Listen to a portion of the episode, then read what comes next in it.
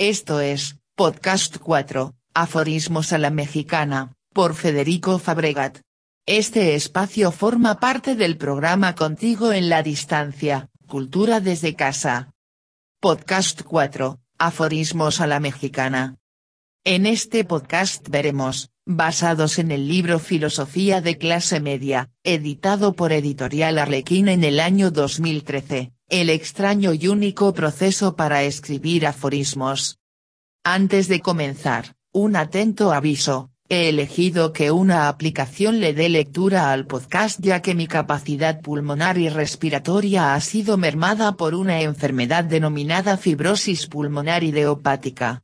Intentando darle visibilidad a este tipo de condiciones graves y un tanto desconocidas, Aprovecho el puente que ha generado Secretaría de Cultura con respecto a la epidemia del COVID-19 para además de dar a conocer mi obra, intentar contribuir a la promoción del aforismo hecho en México, y de nuevo reitero, arrojar un poco de luz sobre la salud pulmonar de todos los mexicanos. Filosofía de clase media, se escribió de la misma manera con la que se plasmó el libro Oda al simulacro, también de aforismos. Con paciencia y disciplina. A diario me proponía escribir cinco aforismos al día, para tener una colección que después pudiera editar, perfeccionar o borrar para siempre. Contrario a la novela o el largometraje donde se tiene que clarificar y trabajar una premisa, en los aforismos, al menos los que yo hago, esa fórmula no me funciona. Acá deben de ser una serie de temas que se ven de diversas ópticas para llegar a algo que valga la pena escribir. Por otra parte, están los estímulos externos que te dan algo de chispa para escribir material propio, las lecturas, las canciones o las películas son una fuente inagotable de inspiración. Claro está, la vida real. Para ser aforista se debe ser un observador, casi como lo son los actores, se debe analizar. Ya sea en periquetes o máximas. Palabras llenas de humor o tragedia, los aforismos gozan de esa chispa de intelecto que hace que esas frases tan cortas tengan un brillo inmenso. Viene el primero. Metas. Una meta suprema sería la extirpación absoluta de la necesidad de expresarse. ¿Qué significa? Las ganas de trascender, de sobresalir o de brillar. En ocasiones, me cuestionan esas ideas. Es un tanto tormentoso y quizás vulgar perseguir el reconocimiento, porque a partir de eso, la sociedad tendría el derecho de exigirte todo aquello que de ti necesite. Es un círculo peligroso. Complejidades vacuas. La vida adulta se refiere, exclusivamente, a dotar de complejidad las cosas más fútiles. ¿Qué señala esta frase? La vida adulta es un montaje. Se parte de ahí para ver si algunos de los rituales son o no válidos.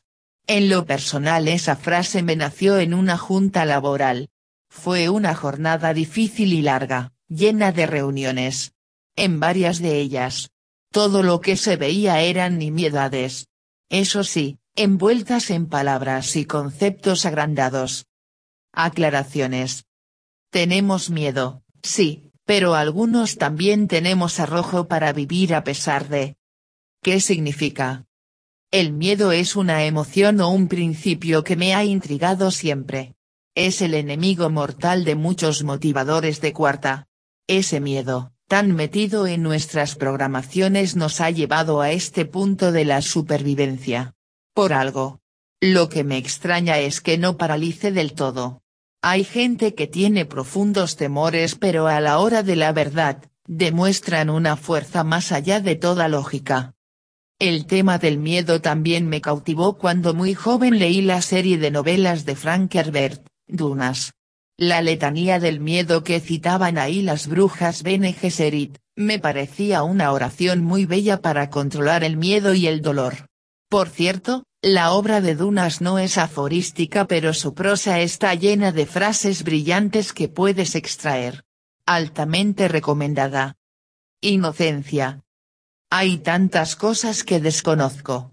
De hecho existe una voz interna que me invita a desconocer, Una especie de advertencia que reza, cuida de tu inocencia. ¿Qué se quiere expresar? La carrera de la sabiduría, si es que existe tal cosa, es infinita. Sus laberintos igualmente interminables. ¿Qué de la inocencia en ese transitar? Lo puro es bello. Y en sabiduría sin duda algo de la inocencia se perderá para siempre. Lo que me movió para escribir esa máxima fue. La nostalgia. Sin título. Sin adoradores no hay Dios. Más allá, sin humanos no hay idea de Dios. ¿Qué dice? Para mí es simple, generamos ideas muy grandes que pocas veces cuestionamos de fondo. Sin nosotros, ¿esas ideas se sostienen? Vulgaridad metafísica. Esa vulgar costumbre de rogar por más. ¿Qué significa? Siempre me ha parecido desafortunado el pedir. ¿Pedir qué? ¿En qué medida? ¿A quién exactamente? ¿Dónde se recibe? ¿Por qué debemos ser atendidos? Hay tantas preguntas en ese ejercicio de rogarle a entes metafísicos que el simple hecho de hacerlo me parece ocioso. Luz maldita. El lunes por la mañana representa esa maldad que también es la luz. ¿A qué se refiere? Los lunes son el bastión del obrero. Todo lo que suceda en esa fecha, así sea un inocente rayo de sol, tiene su dosis de maldad. Utilidades. Saber que tenemos un alma es tan inútil como saber que tenemos un páncreas. ¿Qué se quiso comunicar? Esta frase también intenta desmitificar los grandes mitos, el alma, el espíritu, cosas tan grandes. Secan pronto ante la cortina de la realidad. Esto es algo que yo admiro del aforismo. En ocasiones se pelea de frente con las construcciones, los clichés, las cosas armadas. Si el aforismo es lo suficientemente fuerte, quizás logre cuestionar al lector. Hemos finalizado. Gracias. Esto fue, Podcast 4, Aforismos a la Mexicana, por Federico Fabregat, como parte del programa Contigo en la Distancia, Cultura desde Casa.